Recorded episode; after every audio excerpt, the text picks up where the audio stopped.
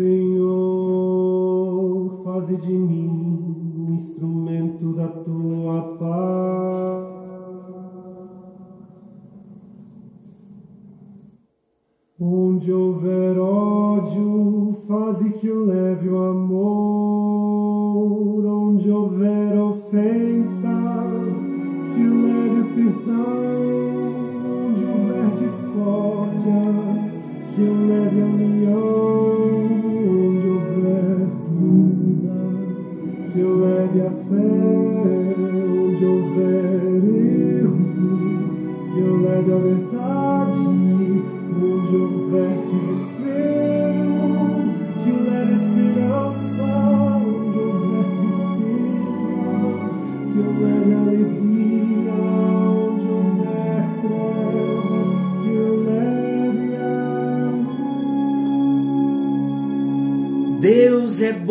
Tempo todo e o tempo todo Deus é bom. Graça e paz.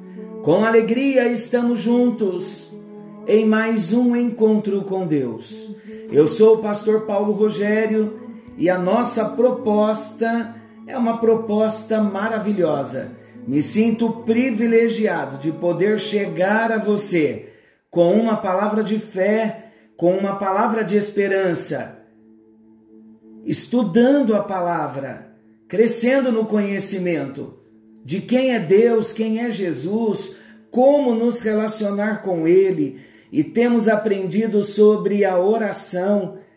Quantos ensinamentos Deus tem trazido para nós sobre um relacionamento profundo com Ele por meio de uma vida de oração. E nós estamos aprendendo que oração é a forma de nós nos comunicarmos com Deus e não é de qualquer modo, de qualquer forma que nós nos comunicamos com Deus. Então estamos falando agora, saímos do nível de Deus, da oração de ações de graça, de louvor, de adoração, no nível do Senhor, onde Deus é o alvo da nossa oração. Agora entramos no nosso nível, onde nós, de um modo pessoal, somos o alvo da nossa oração, apresentando as nossas necessidades ao Senhor. E nós estamos falando do número 5, o tipo 5 de oração, na roda de oração, no círculo branco, que é a oração de petição. Estamos aprendendo que não é simplesmente pedir o que queremos toda hora, de qualquer modo. Não, precisamos saber qual é a vontade de Deus, qual é a real necessidade. E nós paramos no encontro anterior sobre um tema muito interessante, falando das orações baseadas na palavra de Deus. Nós falamos que Davi orou por sua casa de acordo com a palavra do Senhor. Falamos que depois Salomão, filho de Davi, na dedicação do templo, ele ora também segundo a palavra de Deus, com base na bênção, na promessa que Deus havia feito ao seu pai Davi. E agora, dando sequência, eu quero falar um pouquinho do rei Josafá. Josafá, queridos, rei de Judá. Josafá se vê ameaçado por tropas inimigas. Sabe o que Josafá faz? Ele vai à casa do Senhor e ele clama de acordo com uma promessa da palavra de Deus. Olha o que nós falamos no encontro anterior: orar com base numa promessa da palavra de Deus.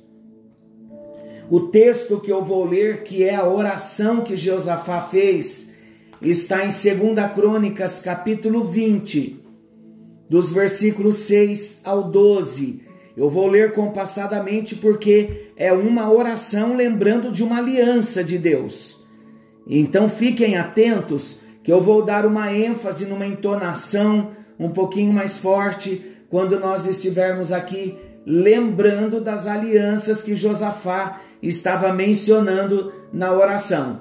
Vamos juntos? Olha a oração de Josafá quando ele se viu ameaçado por três povos inimigos que estavam querendo invadir Judá. Olha que interessante a oração de Josafá. Ah, Senhor Deus de nossos pais. Quem eram os pais? Abraão, Isaac, Jacó. Ele sabia que Deus tinha uma aliança com os pais. Porventura não és tu Deus nos céus? Olha a adoração. Não és tu que dominas sobre todos os reinos dos povos? Soberania de Deus. Adoração. Na tua mão está a força e o poder, e não há quem te possa resistir. Porventura, ó nosso Deus, não lançaste fora os moradores desta terra de diante do teu povo Israel, e não a deste para sempre a posteridade de Abraão, teu amigo, aliança, lembrando que Deus tinha uma aliança com Abraão. Tudo isso Josafá está orando pedindo livramento por conta das ameaças. Mas a oração ainda não terminou. Olha o que ele continua: Habitaram nela e nela edificaram um santuário ao teu nome, dizendo: Se algum mal nos sobrevier, espada por castigo, peste ou fome, nós nos apresentaremos a ti diante desta casa e diante de ti, pois o teu nome está nesta casa, e clamaremos a ti na nossa angústia, e tu nos ouvirás e livrarás. São salmos.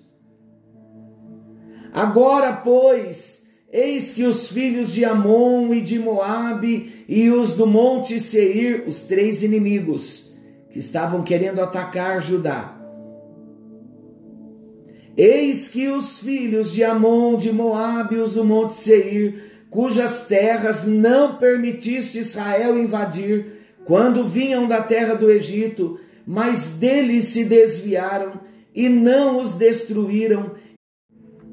Eis que nos dão o pago, vindo para lançar-nos fora da tua possessão, que nos deste por herança. Ó nosso Deus, Acaso não executarás tu o teu julgamento contra eles? Porque em nós não há força para resistirmos a essa grande multidão que vem contra nós, e não sabemos nós o que fazer, porém os nossos olhos estão postos em ti. Josafá expressa confiança, ele declara que os olhos dele e do povo estão postos no Senhor e ele lembra que Deus é Deus de aliança.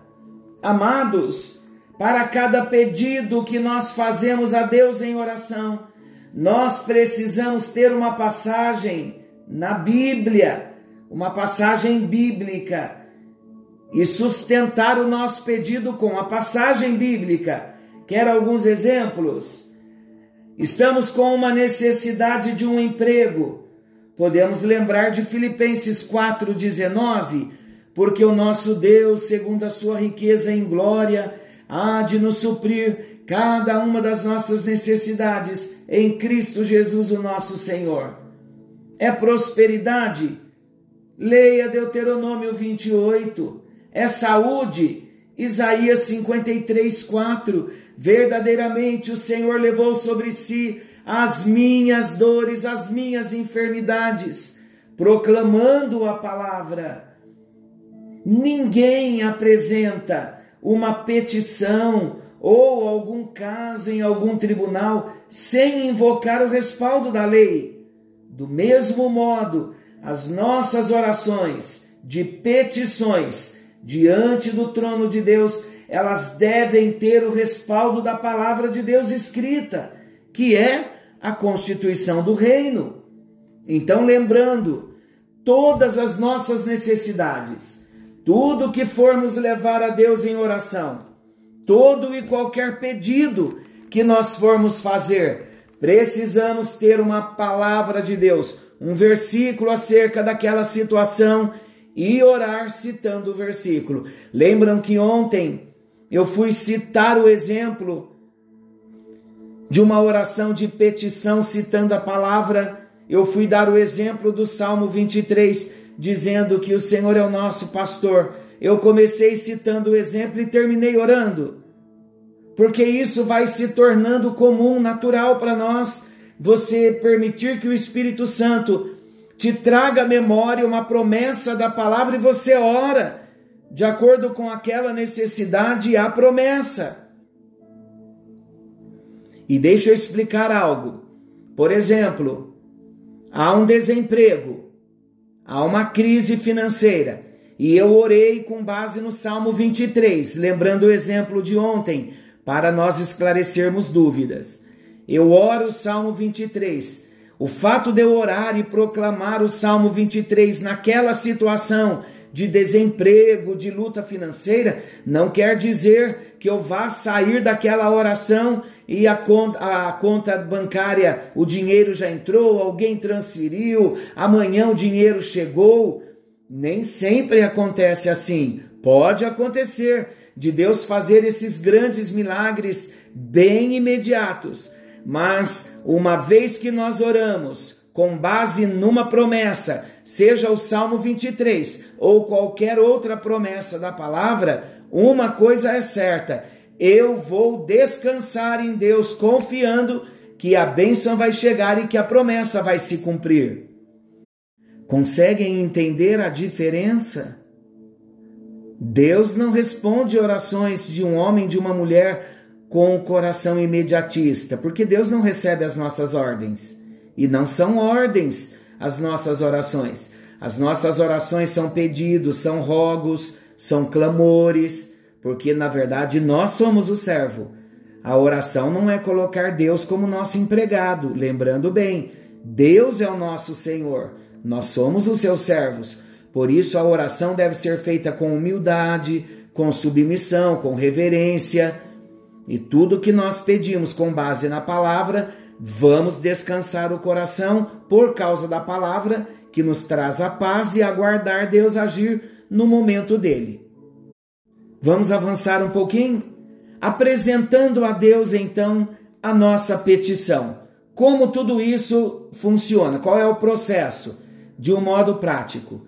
Então, devemos fazer o nosso pedido a Deus de um modo muito simples e claro invocando o que ele prometeu na sua palavra. Lembrando, Senhor, o Salmo 23 diz que o Senhor é meu pastor e nada me faltará. Então eu apresento o meu pedido, a minha necessidade, com base no Salmo 23 e eu vou crer que o Senhor é o meu pastor. Estou aguardando essa promessa.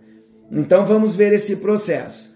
Uma vez que eu citei a palavra, que eu apresentei a minha necessidade, se eu já sei o que eu quero e o que Deus quer de mim, se eu já me certifiquei que o que eu estou pedindo tem uma base, tem uma promessa na palavra. Então agora eu apresento o caso diante dele por meio de um pedido.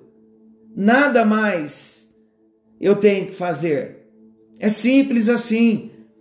Olha alguns exemplos. A palavra nos encoraja: não andeis ansiosos por coisa alguma, em tudo, porém, sejam conhecidas diante de Deus as vossas petições. Filipenses 4:6. Olha que promessa para nós não andarmos ansiosos, para descansarmos. Olha mais uma promessa. A petição, ela é o meio dado por Deus para a satisfação das nossas necessidades como filhos de Deus. Olha a promessa agora: pedi e dar-se-vos-á. É uma promessa. Pois todo o que pede, recebe. Pedi e recebereis. Nada tendes porque não pedis. Estou citando versículos. Mateus 7, 7, Mateus 7, 8, João 16, 24, Tiago 4, 2. Agora, Mateus 7, 11 quanto mais o vosso Pai Celestial dará boas coisas aos que lhe pedirem. Mateus 21, 22. E tudo quanto pedirdes em oração, crendo, recebereis. Lucas 11, 13. Quanto mais o vosso Pai Celestial dará o Espírito Santo àqueles que lhe o pedirem. João 14, 14. Se me pedirdes alguma coisa em meu nome, eu o farei. João 16, 24. Até agora nada pedistes em meu nome. Pedi e recebereis, para que o vosso gozo seja completo. Então há muitas promessas na palavra de Deus. O que nós precisamos é ser criteriosos na nossa vida de oração. Nós precisamos sim apresentar a nossa necessidade a Deus, mas irmos diante dele com uma base de um versículo da palavra. Conseguem observar agora a importância de nós termos comunhão com Deus, com a palavra, a importância de nós decorarmos alguns versículos, sabermos o endereço do versículo, a referência bíblica daquele texto, porque em algum momento na nossa vida de oração o Espírito Santo vai trazer um texto para nós apresentarmos a nossa necessidade.